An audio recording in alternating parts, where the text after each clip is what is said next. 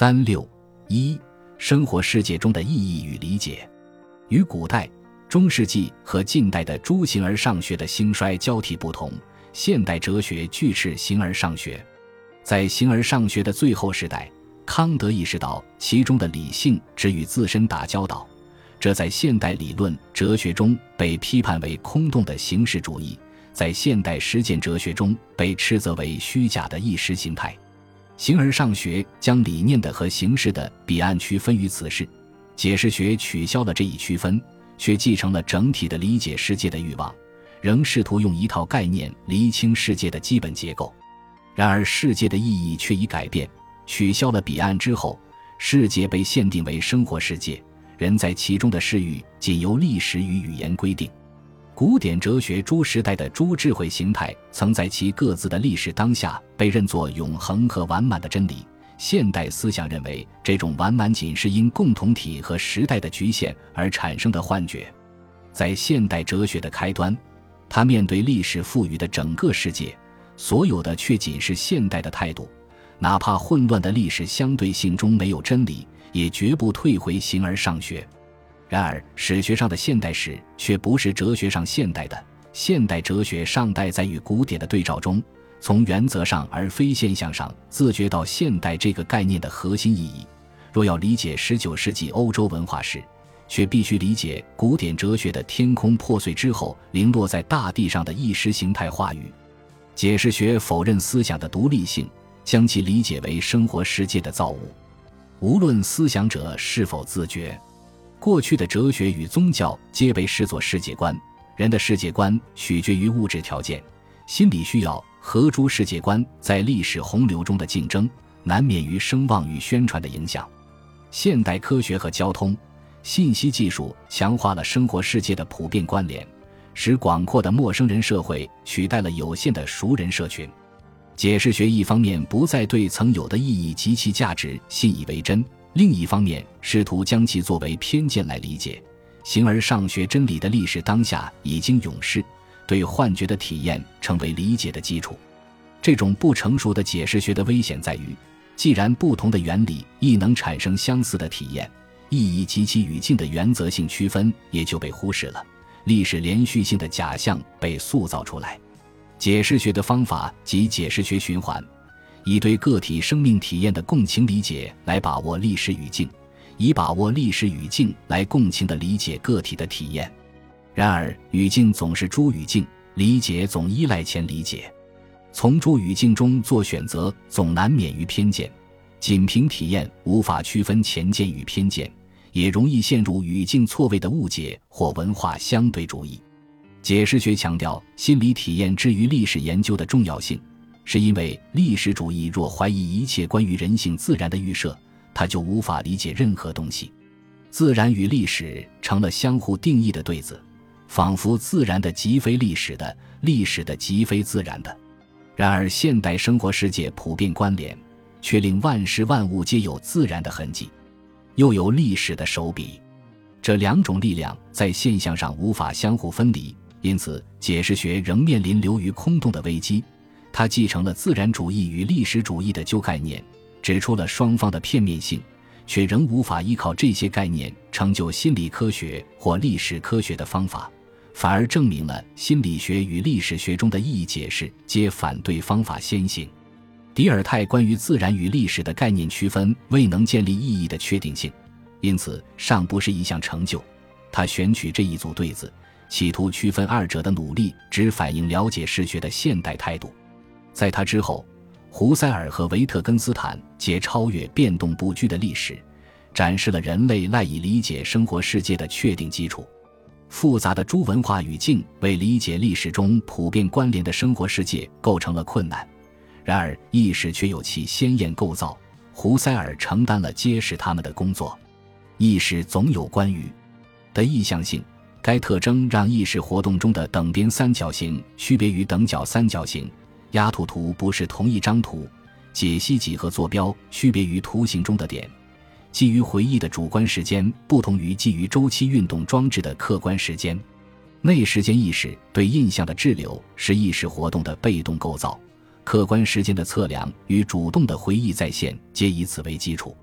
胡塞尔关注意识构筑其视域之内的生活世界的诸多固有结构。近代主体性哲学沉迷于理性能力等宏大概念给出的大钞票，混淆了存在个体差异的心理因素与纯粹意识的鲜艳结构。他要区分二者，将后者条分缕析成描述具体事实的小零钱。因此，胡塞尔处理的正是概念理性在现代的核心问题。鲜艳的形而上学无涉具体的生活世界，关涉生活世界的心理学达不到鲜艳性。那么，生活世界的鲜艳形式何以可能？胡塞尔区分并标记了意识活动的一般事实特征。逻辑与形式不再对立于事实和内容，前者就是生活世界中的诸多事实中的特殊一类。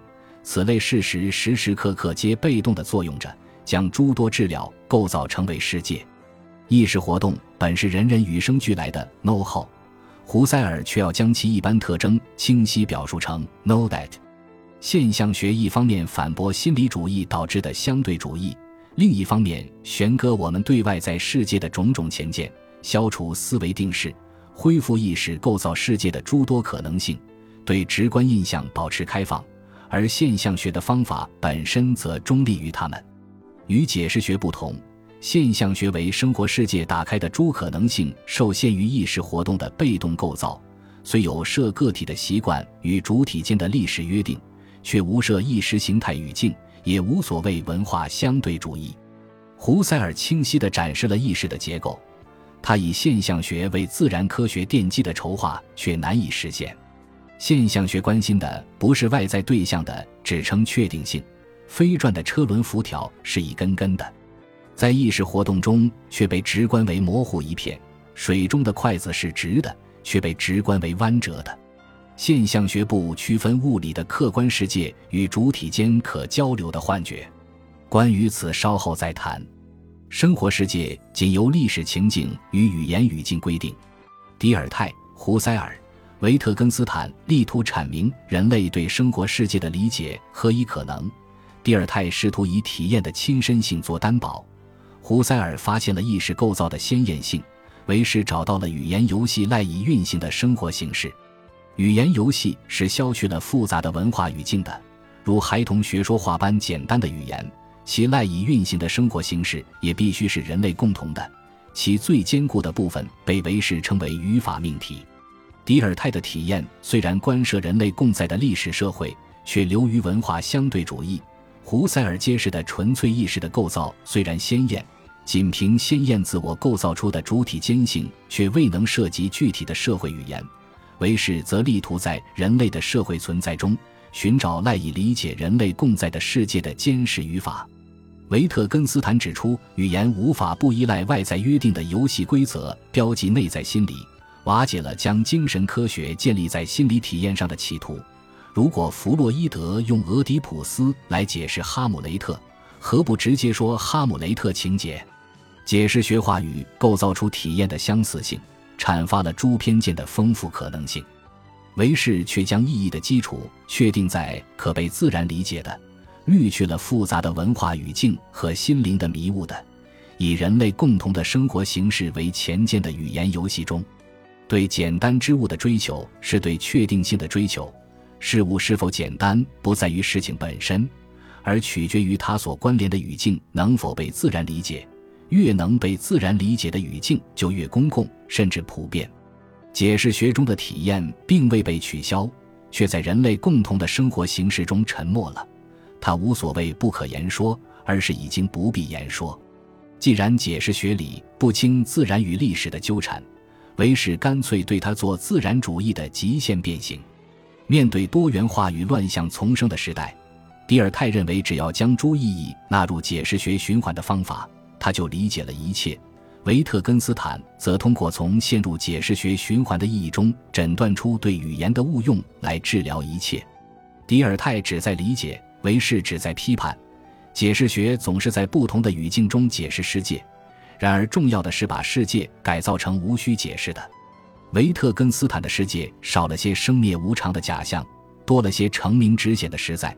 米平了文化相对性之后，一切于自我意识的自欺中曾被误以为坚固的假象都烟消云散了，真正坚固的尺度，被展示于不必言说的沉默。韦氏曾如是论及美学：美不是审美判断词，优美和崇高等更具体的词汇才是。然而，此类词汇企图描绘心理体验，属于被反思人语言论证批判的内在语言。内在语言仍需固化为外在风格方能运行。